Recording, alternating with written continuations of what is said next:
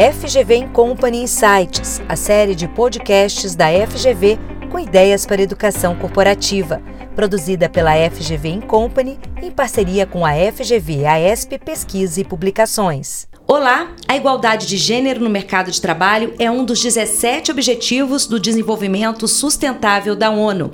No entanto, a participação das mulheres em cargos de liderança nas empresas ainda é pequena, menos de 5%.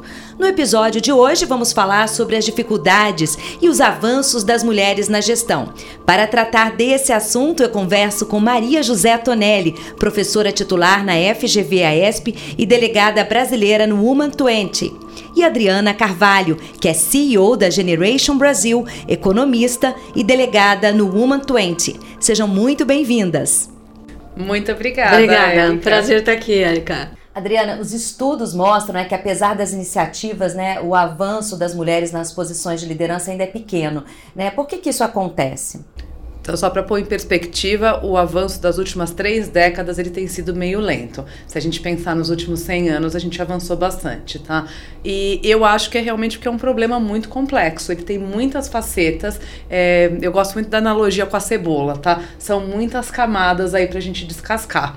Então, uh, a gente tem aspectos culturais, as empresas não são bolhas, o mundo do trabalho ele não é separado do cultural, né? Então, uh, por mais que a gente é assim, esse país assim que parece mais liberal, no fundo a gente ainda põe os cuidados com as mulheres, a gente ainda põe mulheres e homens em caixinhas, né? Quando a gente pensa na estrutura do país, o que, que a gente tem de creche? A gente tem creche para todo mundo? Se eu sou uma mulher que quero trabalhar, eu tenho o apoio do Estado, eu tenho o apoio de rede de apoio, né? Como é que eu consigo me virar com essas várias funções? Se eu penso também no, no próprio comportamento esperado dentro do trabalho, né? Eu tenho um local de trabalho que acolhe as minhas várias necessidades, onde eu possa expressar emoção, né? Então, a gente tem esse conjunto da obra. E eu acho que para complicar um pouco mais, a gente vive nessa última década, não só no país, mas no mundo, uma polarização muito grande, né? Então, enquanto tem uma parte da população querendo avançar, querendo ir para frente,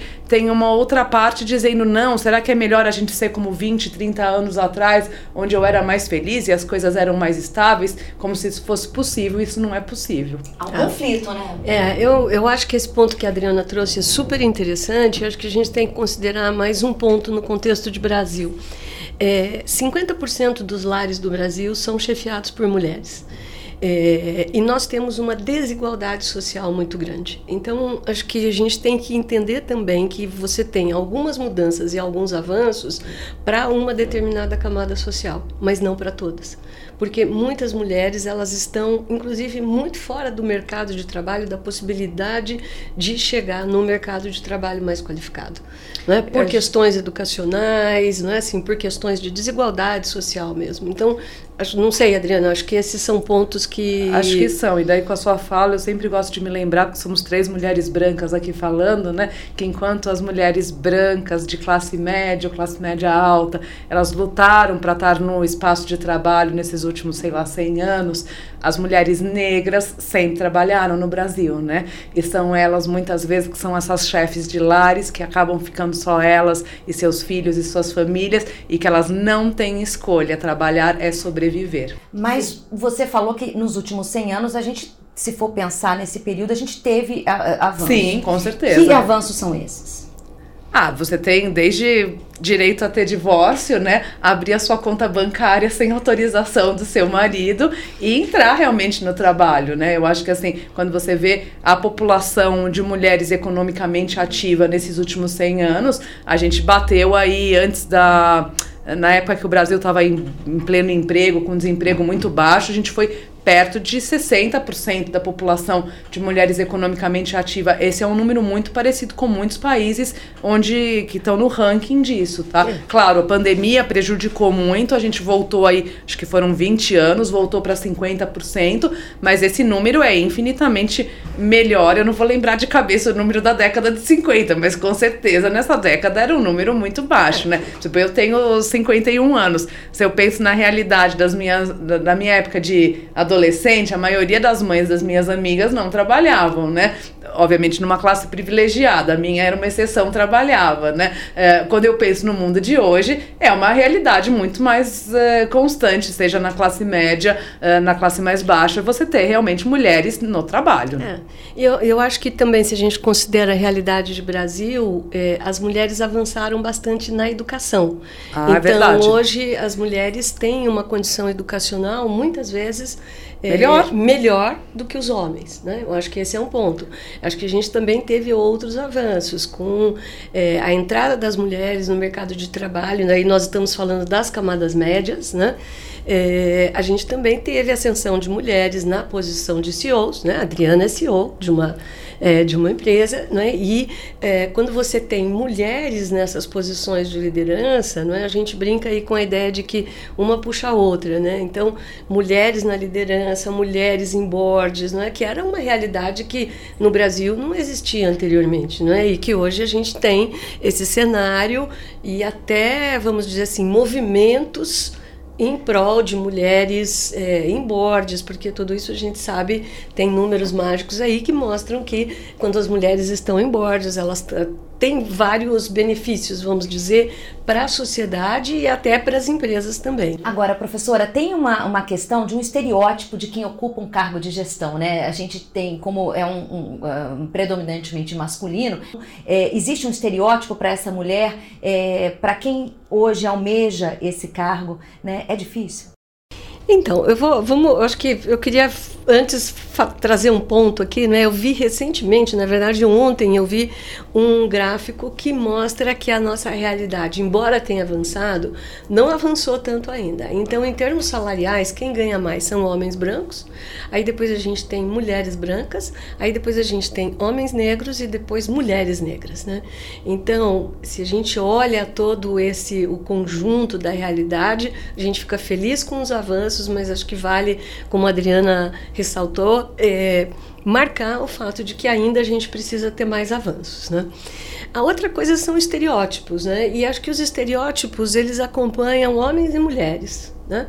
É, por uma questão até cultural e por uma questão de educação. Você educa os meninos para eles trabalharem, para eles serem fortes, para eles né, assim, serem valentes, para eles serem decididos, o que, que eles vão fazer, e você educa as mulheres dentro de uma condição é, cultural de que elas são as responsáveis pelo cuidado da casa, elas são as cuidadoras, elas são as pessoas que são mais afetivas. Né?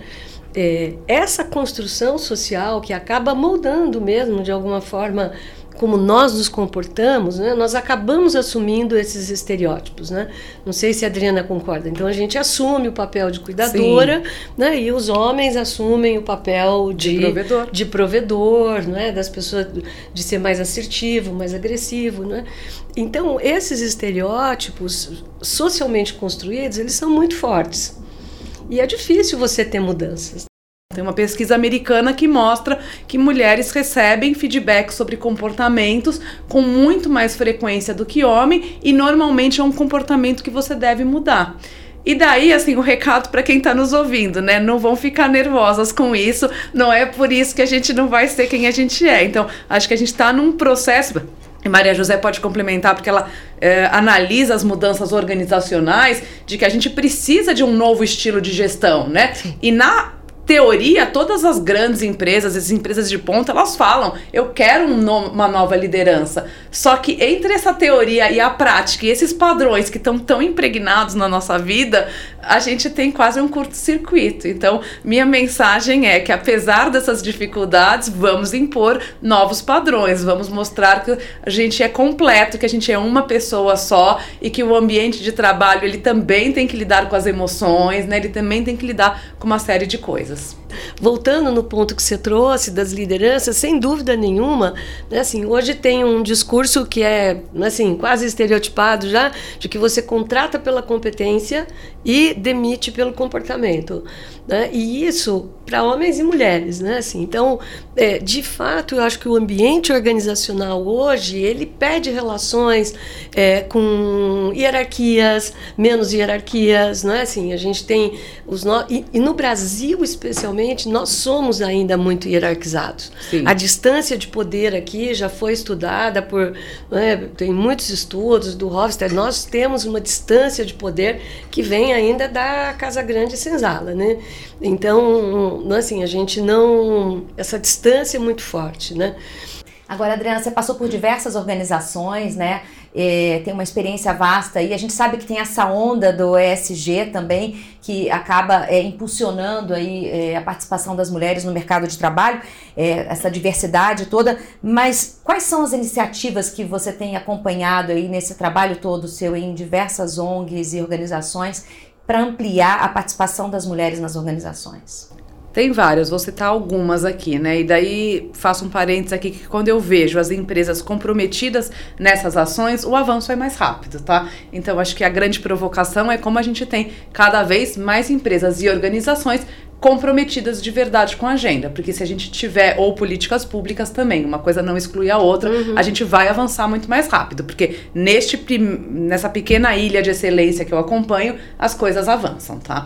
Então, por exemplo, um dos Uh, movimentos que eu tô é o Elas Lideram do Pacto Global, tá?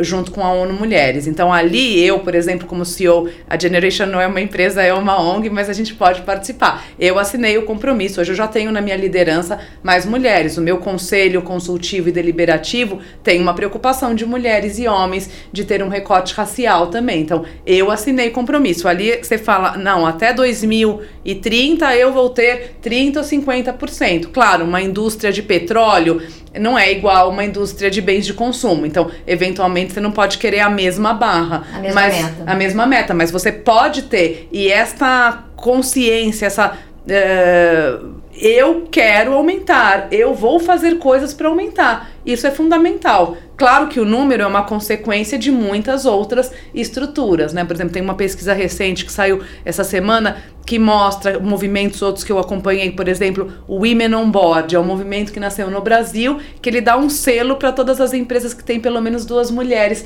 no conselho de administração. É uma maneira de dar luz, tá? E daí, uh, isso é legal? É super legal. E a gente vê que quando isso tem nas empresas, você tem toda uma roda. Mas para chegar lá, por exemplo, essa outra pesquisa olhava o nível de diretoria. O nível de diretoria dessa outra pesquisa é o nível que menos avançou, tá? Porque você ainda tem isso que a gente estava falando, dos estereótipos, das expectativas e de uma série de coisas, e às vezes até da nossa própria ambição, né? Às vezes a gente fica se perguntando, e nesse sentido, a sociedade permite que as mulheres desistam do trabalho, né? Claro que o seu bolso pode não te permitir, mas socialmente, se eu falar, ah, eu me enchi e quero parar, ninguém vai me julgar menos por isso. Se um homem fala eu enchi e quero parar, é quase como ele não tem mais valor, né? Então, para dizer que. Uh, essas coisas, tem presidente, mulher, tem mulher no conselho, tem mulher na vice-presidência, a gente tem visto muito nesse ilha, ilha, de excelência. Mas mesmo essas empresas continuam trabalhando muito profundamente em programas de mentoria, em programas de sponsorship, em rever suas políticas, uh, política de expatriação, por exemplo. Eu preciso ir com a família toda, ou eu posso ganhar um know-how internacional que não seja ir com a família toda por dois anos, né? Então a gente vai vendo uma série série de políticas e elas são fundamentais para que a gente vá fazendo realmente toda a sequência. A entrada, o nível de coordenação, o nível de gerência, de diretoria e culminar lá em cima. E esses resultados, eles é, vão começar a aparecer é, mais para o futuro, né? Daqui a 10, 15 anos, você acredita que já sejam imediatos, professor? Eu acho que a gente já avançou muito, né? Eu acho que eu estava lembrando, Adriana e eu escrevemos um artigo para a GV Executivo, onde a gente lista um pouco mais dessas iniciativas. Então eu convido também quem estiver nos ouvindo para é, ler essa edição especial que a gente inclusive chamou de GV Executiva né? Porque o nome da revista é GV Executivo, porque tradicionalmente, né, os executivos são homens, né? E essa edição especial teve teve esse nome. Tem vários artigos lá, e eu acho que é, os artigos que estão lá são de várias mulheres que representam diferentes é, grupos que fazem aí um esforço sistemático para essa mudança, né? Então, por exemplo, a gente tem a Rede Mulher Empreendedora que fez um movimento incrível, né?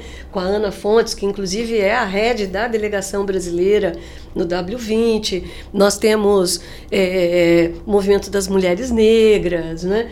É, que é um movimento forte, que tem trabalhado, né? Assim, a gente tem o Conselheira 101. Isso. Né? Estou citando alguns aqui, a gente fica meio assim de citar, porque depois a gente esquece algum, né, Adriana? Fica não, chato. não, mas você falou bem, a referência lá a gente listou a todos. A gente listou, é.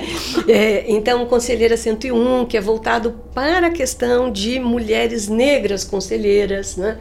Então você tem que ter um esforço mesmo, né? Meninas, muito obrigada pela participação de vocês aqui hoje, professora Maria José Tonelli, Adriana Carvalho, obrigada pela presença de vocês aqui. Obrigada a você. Obrigada Erika. também, adoramos conversar. obrigada.